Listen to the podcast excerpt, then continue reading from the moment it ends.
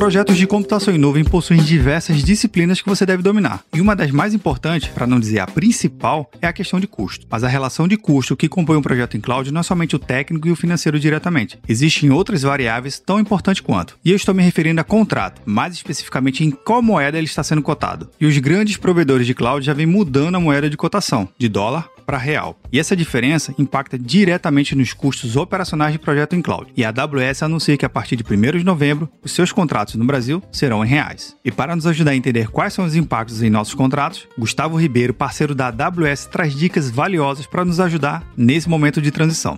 Eu sou Vinícius Perro e seja bem-vindo ao Papo Cloud.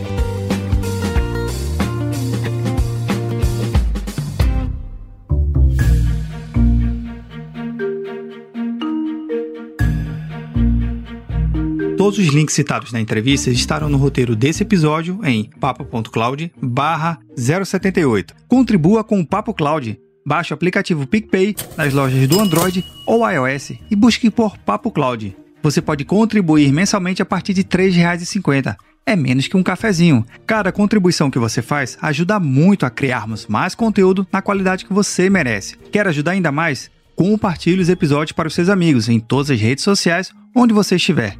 Para cada pessoa que você compartilha o podcast, melhor vai ficando nosso programa. Mande seu comentário. Estamos no Instagram e Twitter, no arroba PapoCloud. Visite nosso site e assine nossa news. Se tiver algum tema ou sugestão, escreva para contato papo.cloud. Vamos ao nosso Papo Cloud.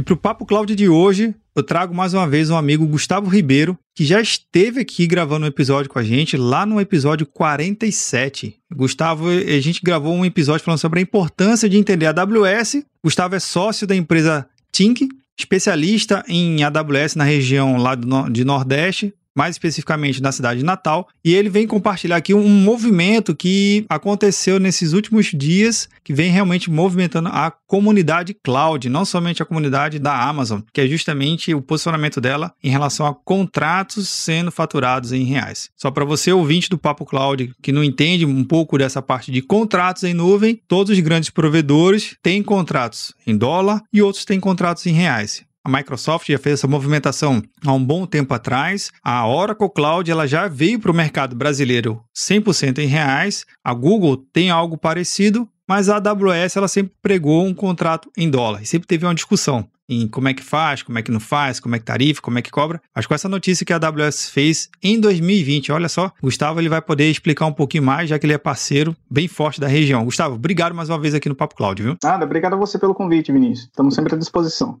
Show de bola. Gustavo, então vamos lá, vamos explicar aqui para o nosso ouvinte como é que funciona hoje um contrato de AWS. Se eu quiser hoje fazer um contrato de AWS, quais são as possibilidades? Eu posso fazer com vocês? Como é que, como é que eu operaciono hoje? Qual é o cenário que um empreendedor que quer fazer um, um, um projeto em computação em nuvem escolheu a AWS como a sua parceira de, de workload em nuvem? Como é que ela operaciona hoje um contrato? Normalmente, é, quando você cria uma conta na Amazon, obrigatoriamente você tem que colocar um cartão de crédito lá. É um passo passo que praticamente todo mundo que já criou uma conta na AWS já fez. E aí, a partir desse momento, você passa a ter um problema, porque você precisa regularizar esse pagamento diante da Receita Federal aqui no Brasil. Então, quem está usando cartão de crédito vai pagar normalmente o valor do, do, dólar do cartão de crédito, que normalmente é um valor do dólar turismo, e vai pagar IOF, que é quase 7%. Além disso, você precisa recolher os impostos que são obrigatórios aqui no Brasil, que são alguns aí, é, que, enfim, podem encarecer bastante esse valor no final. E aí, nesse sentido, existem várias alternativas. Ou a própria empresa faz esse desembaraço fiscal dentro da própria empresa, enfim, junto com a parte fiscal da empresa, etc. Ou ele busca um parceiro. Tem parceiros que trabalham com revenda, ou seja, você paga o parceiro e o parceiro paga para a Amazon. Você faz um contrato com esse parceiro, ele emite uma nota fiscal para você, ele faz esse desembaraço para você. E mais recentemente, surgiu a opção do distribuidor. E também você precisa falar com o parceiro, porque normalmente o distribuidor ele não atende o cliente final. Ele existe a figura do distribuidor para atender os parceiros. E a, mas na verdade, no final das contas, você vai receber uma fatura do distribuidor. Você vai receber um boleto, enfim. Aqui no Brasil hoje tem dois distribuidores que estão habilitados para trabalhar com a AWS, né? Agora em setembro de 2020, essa é a nossa realidade. E aí o, o, parceiro normalmente ele tem um cadastro com um, ele só pode estar vinculado a um desses distribuidores, né? Você que está usando a AWS, se você tem um parceiro, normalmente ou ele vai fazer a revenda para você, ou seja, vai fazer esse desembaraço direto, ou ele vai fazer via um distribuidor, ou seja, o distribuidor vai emitir é, esse boleto para fazer o pagamento para você e fazer todo esse desembaraço fiscal. Hoje a realidade do Brasil é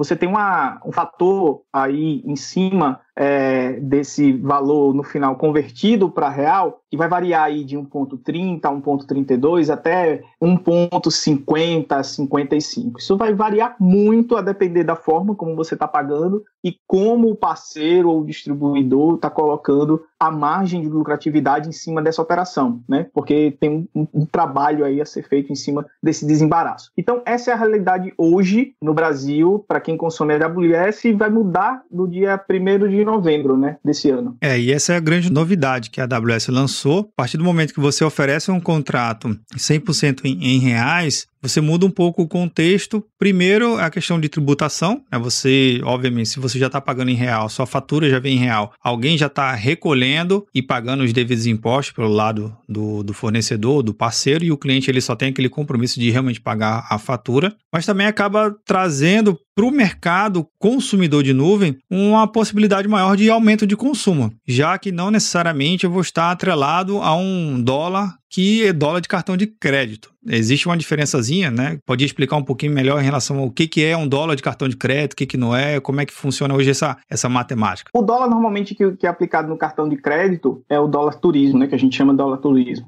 Ele tem uma diferença aí de 5, 6% em relação ao dólar de referência, né? Que o mercado usa, que é o dólar comercial, ou também chamado PTAX, né? Então, só isso, só essa diferença entre o dólar turismo e o, e o, dólar comercial já impacta bastante, né? Nessa mudança aí. Se você só muda do dólar turismo para o real, você já tem um impacto relevante. Além disso, o IOF que se aplica no, no, cartão de crédito, ele é bem maior, né? Do que se ele fosse aplicado nesse faturamento, vamos dizer assim, que você não faz via cartão de crédito. E sim, eu concordo perfeitamente que vai aumentar bastante o consumo, porque do ponto de vista da empresa, hoje, meio que obrigatoriamente você tem que colocar um cartão de crédito, é a opção que tem. Existe forma sim de você pagar de outra forma, mas aí ele obriga a ter uma burocracia maior, você tem que ter uma corretora, enfim. Então isso de certa forma sim afasta bastante o público brasileiro, porque ele obriga ter, você ter um meio de pagamento internacional. E quem não se preocupa com a parte fiscal, né, a pequena empresa ou até às vezes a pessoa que está ali utilizando por conta própria, colocou tudo no seu nome, etc, fica com um passivo fiscal aí que pode dar algum problema no futuro. Então essa mudança realmente é muito positiva do ponto de vista legal, de estar tá colocando todo mundo dentro de uma situação que é, fiscalmente dentro do Brasil está tudo regularizado. E por outro lado, quem já tinha desembaraçado tudo isso vai ganhar um grande desconto, né? Porque a quantidade de impostos que vão ser aplicados pela AWS Brasil, a entidade é, que, que vai, vai fazer a parte de pagamento aqui no Brasil, é muito menor do que essa realidade que eu tinha falado antes. Imagine que eu sou um cliente AWS, nas condições atuais hoje de contrato chegou 1 de novembro, eu tenho que fazer alguma coisa, eu já vou ter uma migração automática do meu contrato, já está sabendo alguma coisa,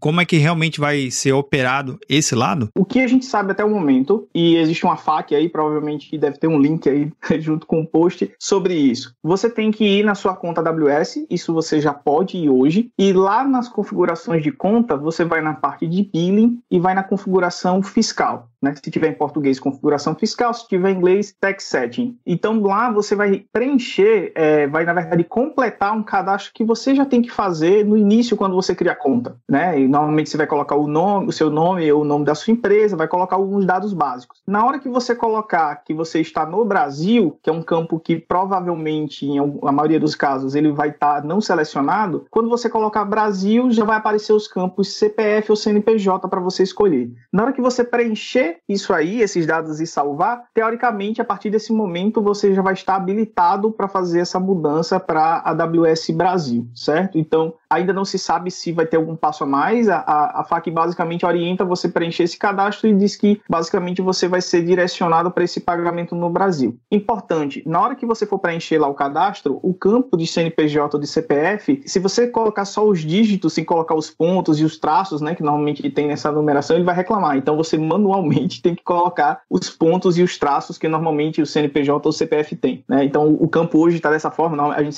mal se acostumou nos formulários digitais a eles já, já resolverem isso, mas esse formulário, como é bem recente, ele ainda não está resolvendo, então tem que ficar atento. Boa, olha aí, já deu uma, uma dica dupla, né? Então, quando você for preencher, uma dica que você deu, que eu achei importante, então, para o empresário que já tem uma conta em AWS hoje, não precisa esperar até 1 de novembro para poder fazer uma ação. Muito pelo contrário, né? Você já orienta que ele já faça logo essa configuração desde já. Sim, com certeza. É, ele pode fazer essa configuração já hoje, é importante ele já fazer, porque no dia 1 de novembro, a sua conta, apesar que ainda não vai ser faturado, né? Você só vai ser faturado em dezembro. A sua conta de novembro vai ser fechada em dezembro. Mas a partir de novembro, todo o consumo que você fizer, ele já precisa ser entendido que a forma de faturamento vai ser esse. Então é por isso que é importante, antes de 1 de novembro, você já fazer essa mudança. Já fica a dica aqui também para o ouvinte do Papo Cloud que já, já vai se organizando. Por favor, não deixe para novembro, que para novembro já vai ser outras coisas. E até é interessante que você faça e acompanhe esse formulário que você falou, que de repente pode surgir alguma coisa nova, alguma, alguma informação a mais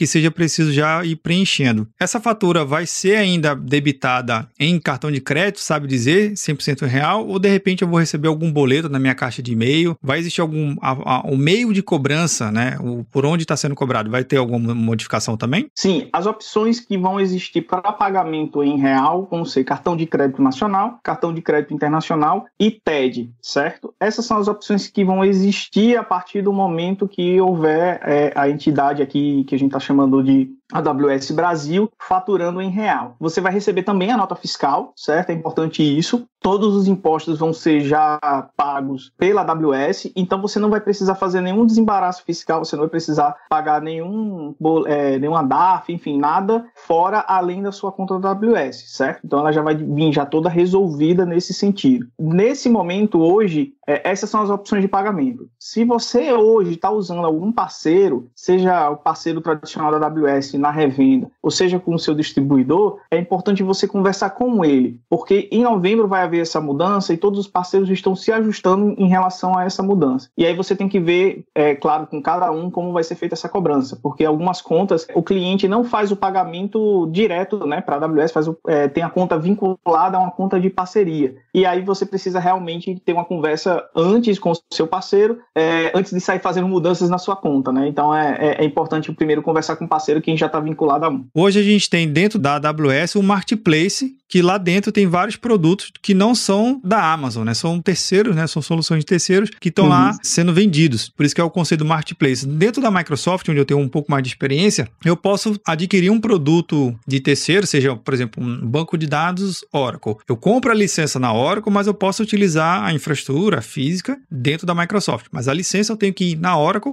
né? no caso, no parceiro da Oracle, adquirir essa, aquela licença na modalidade específica e utilizar dentro do meu ambiente Microsoft. Como é que é isso? Como é que funciona isso dentro da, da AWS? É, hoje dentro da AWS isso se resolve muito tranquilamente. Na sua fatura aparece isso declarado, né? Normalmente lá, se você contrata, por exemplo, um serviço ou uma licença de software, que é alguns casos, né? Porque tem alguns produtos que você já recebe já a máquina toda, já com tudo instalado, e basicamente o que vai vir na sua fatura é um valor mensal ou, ou anual referente a licenciamento, né? Então, hoje isso, nessa realidade que a gente vive até novembro, isso é muito tranquilo. Aparece na sua fatura, você paga junto todo, toda a fatura de uma vez só com esse valor.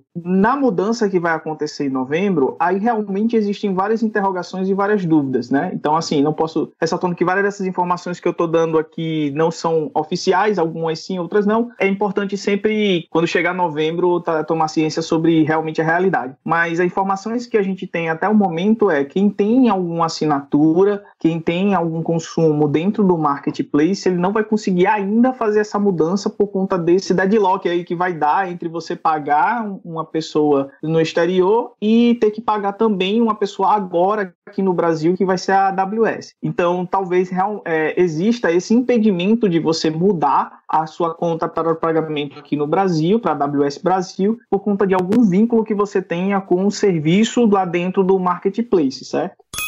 E aí, você tem algum contrato AWS no seu ambiente? É melhor você se organizar o quanto antes, na verdade. E as dicas do Gustavo com certeza vai te ajudar também, assim como está me ajudando. E se tiver alguma dúvida, comenta lá no nosso grupo do Telegram, bit.ly barra Telegram.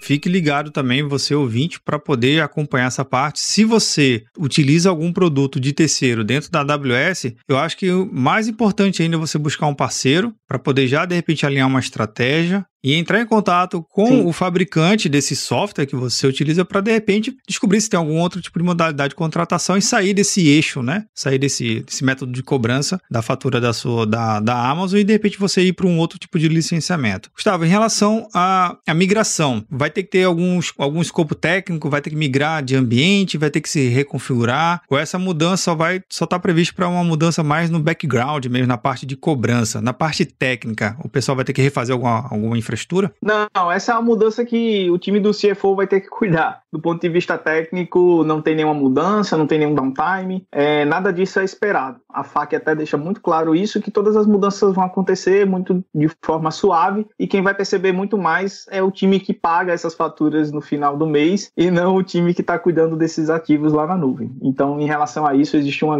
bastante tranquilidade do ponto de vista técnico que não há nenhuma mudança. Bacana, bacana. E Gustavo, como é que você tem visto a adoção da AWS no, no mercado aí em Natal que você atua? Como é que está a percepção? Foi uma notícia boa? Pro, algum cliente já deu algum feedback? Algum cliente já está ansioso? Como é que está a percepção do mercado? É, essa mudança, ela, na verdade, para o cliente é muito bom. Isso, como eu tinha falado no início, só tem a contribuir, ajudar realmente a, a, muitas empresas que já tinham visto na AWS como o fornecedor mais seguro dentro das soluções que existia. Isso estimula um pouco mais, né? Dá uma, dá uma certa vantagem no mercado que hoje já está bem competitivo e aí talvez não é uma mudança tão boa para quem estava trabalhando a revenda, né? Porque aí é, você passa a concorrer com a própria Amazon nesse sentido do pagamento. Mas para o cliente é muito bom. Aqui especificamente em Natal, no Nordeste, está havendo cada vez mais uma aderência à nuvem, né? É, hoje o mercado aqui dentro desse sentido das empresas de software. Aqui tem uma tradição muito grande de empresas de software ligada à automação comercial, então tem forte amarração, existe forte dependência em relação ao on-premise, a equipamentos, né? Então, normalmente essas empresas elas têm, de certa forma, algumas barreiras nesse sentido por conta da forma que é oferecido o serviço, né, ligado a dispositivos e etc. Mas com a, a inovação que vem surgindo, o mercado de startups, né, a gente tem aqui no Rio Grande do Norte, inclusive, incubadoras, aceleradoras, etc., esse cenário tem se modificado bastante. Então, para as startups, né, realmente vai ser uma grande melhoria, porque é, imagine, você é uma empresa que nasceu agora, às vezes você não tem nem CNPJ e precisa lidar com questões fiscais e,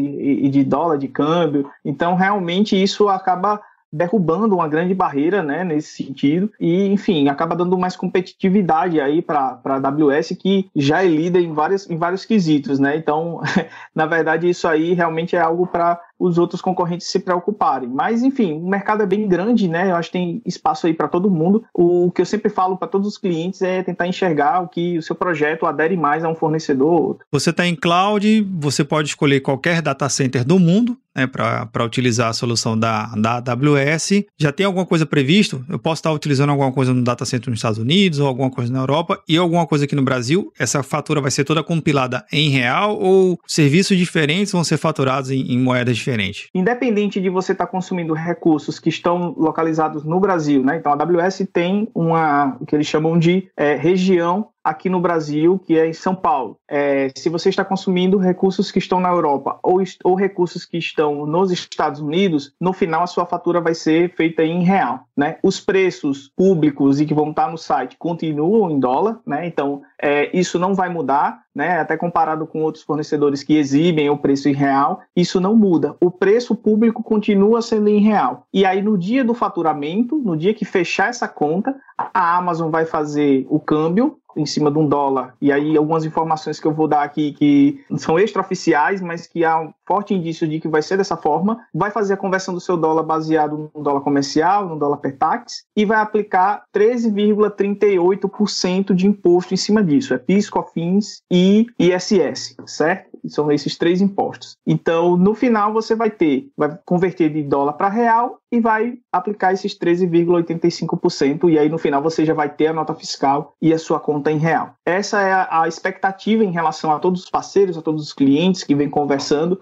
sobre esse assunto em dezembro, né, que quando ele realmente vai chegar essa conta, a nota fiscal e etc. Então, independente de onde você está usando o recurso dentro da AWS, que ela tem, né, é, a rede toda é mundial, você pode ter recursos na China, se você quiser, enfim. No final, para o brasileiro, para a empresa brasileira, o, usuário brasileiro, ele vai poder pagar em real, independente do recurso, da localização do recurso dele. Você falou de 13,38%, mais ou menos, do, juntando os 13. Desculpe, 13,83%. 83. 13,83. Se fosse isso em cartão de crédito, seria mais ou menos quanto? Uma, uma somatória desse imposto, tem mais ou menos uma ideia? Se você pagar no cartão de crédito hoje e você pagar todos os impostos, esse valor vai, vai passar de 40%, né? Considerando a diferença do dólar turismo para o dólar comercial e da quantidade de impostos que você tem que é, desembaraçar passa fácil de 40%. Fora o trabalho que você tem que ter de fazer isso mensalmente. Então, assim, se você for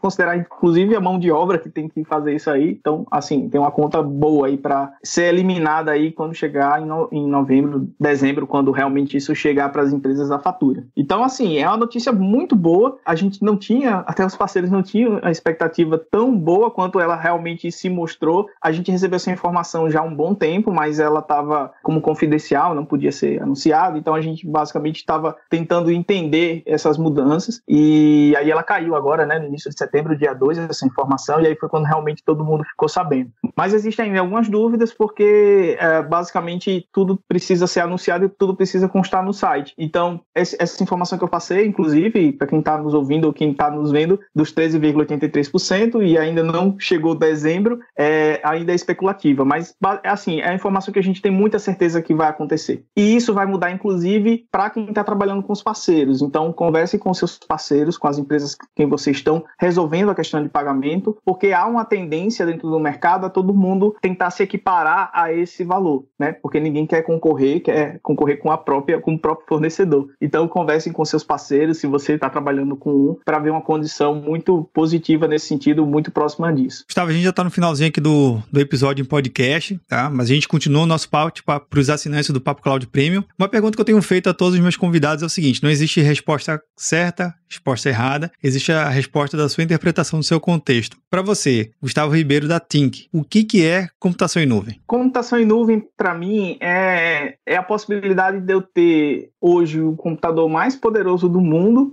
basta eu ter o dinheiro para pagar esse supercomputador. Então, assim, eu acho que a grande vantagem da computação em nuvem é que ele não impõe barreiras técnicas, né? Ele acaba lhe dando todo o cardápio disponível do que você precisa fazer, você só precisa realmente ter consciência do que você está fazendo, para não levar um susto, né? Então, se você realmente tem know-how, se você tem grana para pagar no final do mês essa conta, você pode criar uma máquina assim super poderosa para fazer algo que às vezes no mundo físico, para você criar essa infraestrutura, você precisa trabalhar muito no entorno dela do que necessariamente nesses recursos. Eu já trabalhei com on-premise e, e sei dessa realidade. Às vezes, por exemplo, para você ter benefícios de um storage, de uma SAM, benefícios de um servidor com fonte redundante, etc., você tinha que atingir um patamar de faturamento muito alto para alcançar alguns benefícios. E hoje, com a computação em nuvem, que algumas pessoas gostam de dizer que ela democratizou o data center,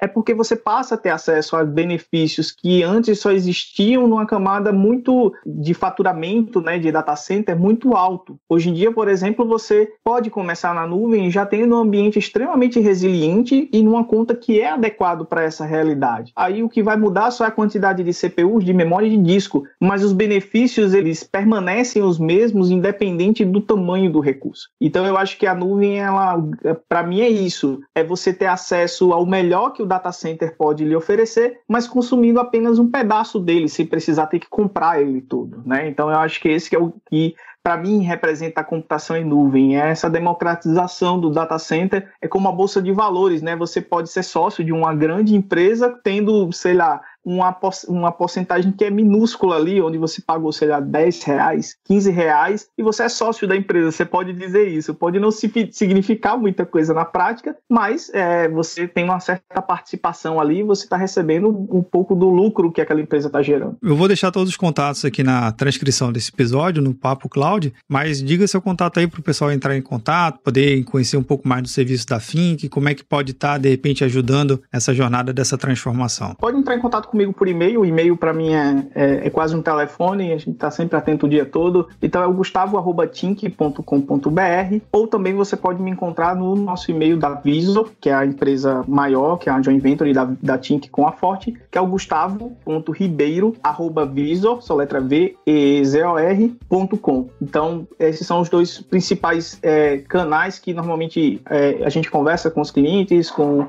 com outras empresas, quem está querendo saber um pouco mais sobre nuvem, quem está querendo fazer projeto, pode mandar o que você quiser, sua dúvida, a mais simples que você achar, que a gente também está respondendo. Gustavo, obrigado pela participação do podcast aqui e vamos continuar o nosso Papo Cloud, beleza? Feito, valeu.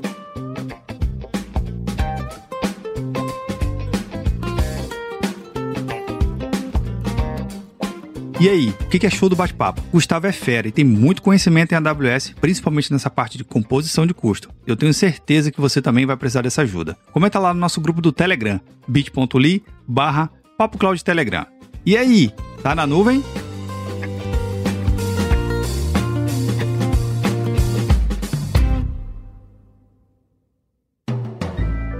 Mais um produto com a edição Senhor A.